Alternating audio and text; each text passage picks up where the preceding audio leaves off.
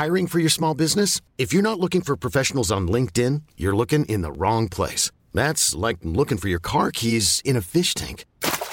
LinkedIn helps you hire professionals you can't find anywhere else, even those who aren't actively searching for a new job but might be open to the perfect role. In a given month, over 70% of LinkedIn users don't even visit other leading job sites. So start looking in the right place. With LinkedIn, you can hire professionals like a professional. Post your free job on linkedin.com slash achieve today.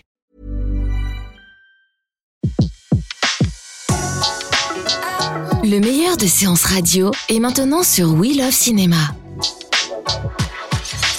Les secrets du cinéma. Découvrez toutes les anecdotes et secrets de tournage du 7e art dans Les secrets du cinéma sur Séance Radio par BNP Paribas. Lorsqu'il n'y a plus de place en enfer, les morts reviennent sur Terre.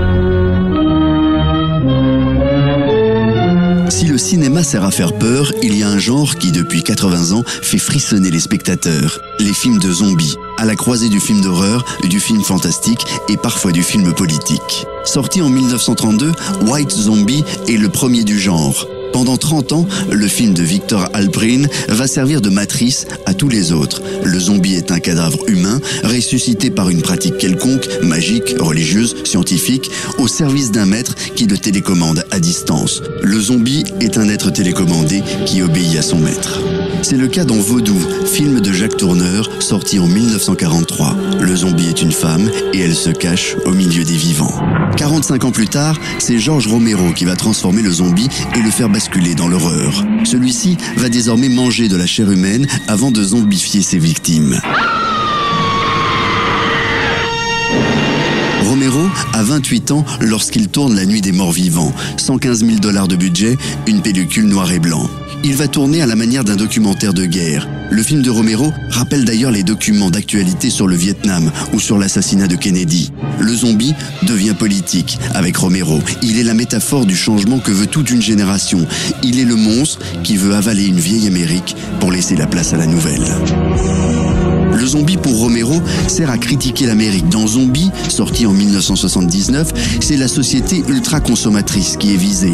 Et dans Le jour des morts vivants, réalisé en 1985, ce sont les dérives sécuritaires et scientifiques de l'Amérique qui sont condamnées.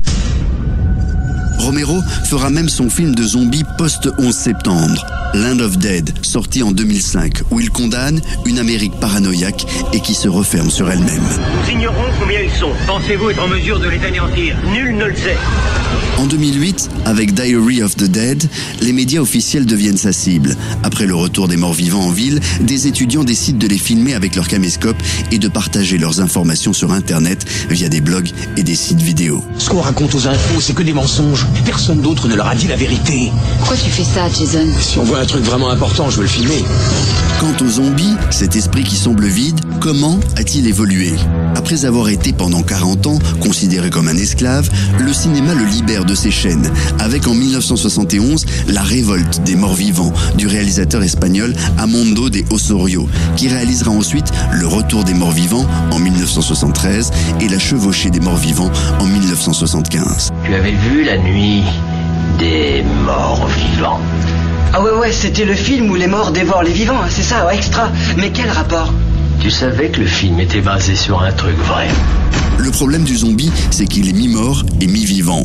Dans les années 2000, le cinéma va lui donner de nouvelles qualités. Les zombies vont devenir plus vivants en quelque sorte, plus rapides, plus intelligents et surtout plus violents. C'est le cas dans le film du Britannique Danny Boyle, 28 jours plus tard, sorti en 2002. C'est le cas aussi dans le film de Zack Snyder, L'armée des morts. Après une longue période sans zombies, Hollywood semble vouloir les ressortir des placards. Bienvenue à Zombieland. C'est un peu comme un festival de vos pires cauchemars. Les zombies des années 2000 ont toutefois changé.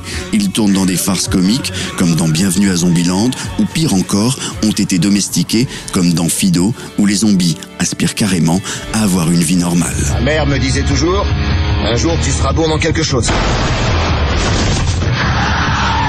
Jamais elle aurait imaginé que ce serait en zigouillage de zombies.